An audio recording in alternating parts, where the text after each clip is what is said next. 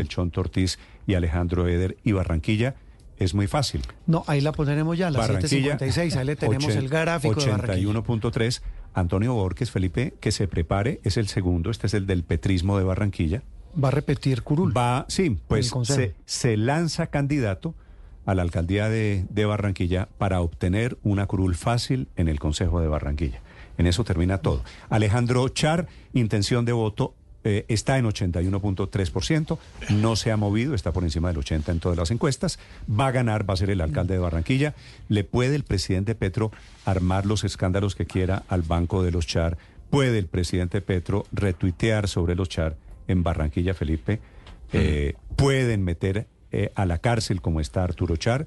El ex senador no ha tocado nada de eso. Nada, la candidatura de Alejandro Char tiene un teflón eh, no, por una, impresionante. No, teflón pero además no, tiene es que una la trayectoria de el avance de Barranquilla. Vea los temas, Néstor. A diferencia de lo que decíamos en Medellín, en Barranquilla, de 23 temas que preguntamos, 14, 14 de ellos tienen más mejorando que empeorando. Es decir, es la mejor ciudad en términos de calificación por parte de sus ciudadanos. Entonces Barranquilla va bien, la gente le reconoce al que comenzó este proceso, que es Alex Char, va a volver a gobernar, ya tuvieron alcalde a Jaime Pumarejo, a Elcita Noguera. Al que le va y muy es- bien, es el, el alcalde mejor calificado hoy. Entonces eh, la gente en Barranquilla Pumarejo. reconoce el modelo de ciudad Como que tiene. estamos El- bien en esta fiesta, quedémonos en esta fiesta. No El reto de Barranquilla Néstor. y Medellín es lograr que la gente salga a votar. Cuando hay tanto favoritismo eh, en, en un candidato, en este caso Alejandro Chari, en el caso de Medellín Federico Gutiérrez, el reto es que salgan y que en Barranquilla no vaya a caer un aguacero como el de ayer. Ah, bueno, eh, ese es el resultado de para, Barranquilla- para los que van, Luis Ernesto, para los que van ganando, lejos, Fico Gutiérrez, que la gente no se duerma y diga ya ganaron esto y entonces de pronto Mm, no se, se la intención de voto. Pero además en salen a votar a consejos, ¿no? Salen a votar a consejos y, y a diles, entonces Y a seguramente eso también mueve el voto. Y a gobernación, Pero, pero lo, que- y a gobernación, claro. Pero Néstor, lo que pasa en Barranquilla es muy disiente del electorado colombiano. No importan los escándalos ni las adiciones de los partidos de política tradicional.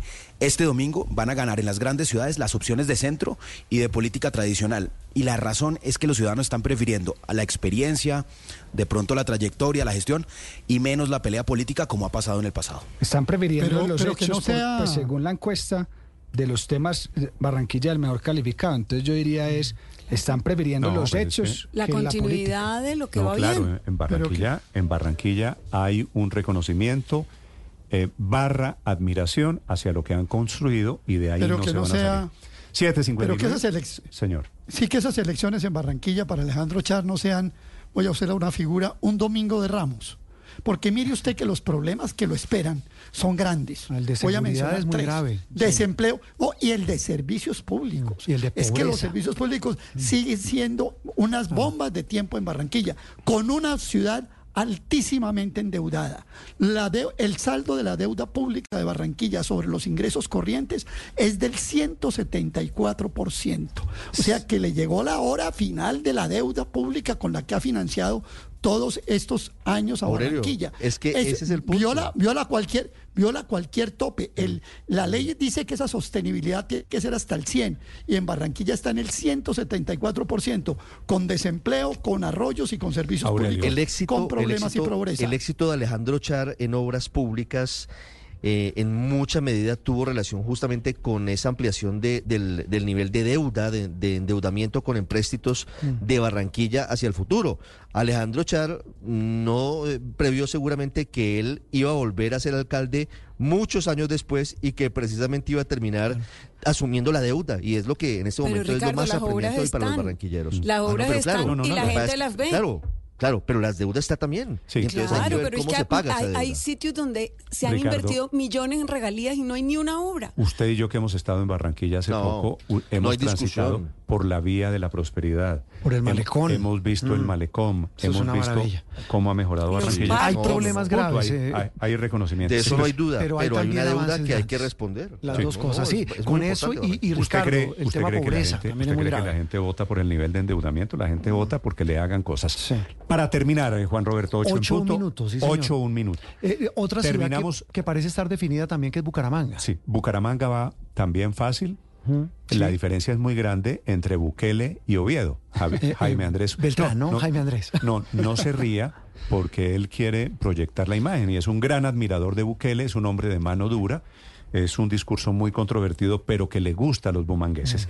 Aparece ganando en la encuesta en la intención de voto Jaime Andrés Beltrán. ¿Le dicen el Bukele o le dicen el Pastor Beltrán? 35.8. Sí, señor. El, eh, y se trepa al segundo, pues eh, muy lejos, Fabián Oviedo con el 13.5. Baja, había estado en el segundo lugar en la anterior. Ahora está en el tercero Horacio José Serpa con 11.6%. Ahí yo creo que está definido, independientemente de lo que pase con el Rodolfo Hernández, con los votos de los Aguilar, con las maquinarias, lo que sea, parece ganar Beltrán. Juntados estos tres, más o menos hay el 60%. ¿El mm. otro 40% dónde está, Martín? Está en el resto de candidatos y un 5% en, en el voto en blanco. Es que el resto son demasiados, Néstor. Y en los indecisos que están en 8%. Eso, eso, hay un gran... Está atomizado. Hay un gran pelotón de perseguidores, pero todos son chiquitos. Usted diría, Martín, que en Barranquilla... En Bucaramanga. Eh, perdón, en Bucaramanga ¿No hay posibilidades de que pierda Jaime Andrés Beltrán? Yo la veo difícil, aunque hace cuatro años tuvimos una mala experiencia. Bucaramanga tiende a ser una ciudad que se mueve mucho, pero, pero lo que vemos en Jaime Andrés Beltrán, ya con tres mediciones, es una consistencia, una ventaja de más de 20 puntos con el segundo, que diríamos que por mucho, pues ahí no hay margen de error. Ahí sí me podría decir usted eh, eh, o, que pase algo pues extraordinario en la ciudad. Hmm. Está más, obviamente está mm, más estrecho que, Medellín y que, y que Barranquilla. Pero hay una diferencia importante. Ahora, me parece, subir me parece profundamente sintomático que Horacio José Serpa, el hijo del legendario exministro Horacio Serpa, ya no es segundo, ahora cayó al tercer lugar. Sí, y lo, curioso ahí, Néstor, es que es el candidato más conocido, tiene 78% de conocimiento, pero el más rechazado. su favorable mm. es del 33 y su favorable del 29. Lo que, le cobran, y, lo veíamos en los debates en estas eh, ciudades que estuvimos en debates, Néstor, eh, a, Horacio José le cobran que no es de Bucaramanga. Los apoyos. Bueno, los apoyos es uno, pero bueno, Beltrán también tiene apoyos cuestionados, dicen allá, pero a, a Horacio José Serpa en la calle, la gente le cobra que no es de Bucaramanga, le dijeron, ¿por qué no se lanzó en Barranca? Usted de allá. Aquí no ha vivido. Él dice, sí, yo he vivido en Bucaramanga, no cuajo realmente, y pues los números lo muestran. Una, algo que es notorio, usted lo decía, Beltrán que está punteando, que es el Bukele de Bucaramanga, y él se autorreconoce como tal y vende su plataforma básicamente copiando y pegando lo que hace Bukele en El Salvador, era supuestamente la fórmula de éxito para estas elecciones. Sorprende que solo haya un candidato en todas las elecciones regionales, alcaldías y gobernaciones, que se haya pegado ese discurso. Los demás candidatos que iniciaron con eso, como Arizabaleta en Cali y demás, se fueron cayendo. Ah, no, pero espere, es que Bukele es un fenómeno nacional. Estos son buquelitos chiquitos. Espere que vengan las presidenciales del año del, del próximo periodo, no quiero imaginarme. Eh, todos ya veo a muchos intentando parecerse al Bukele o queriendo ser el Bukele colombiano. 8 de la mañana, cuatro minutos, terminamos.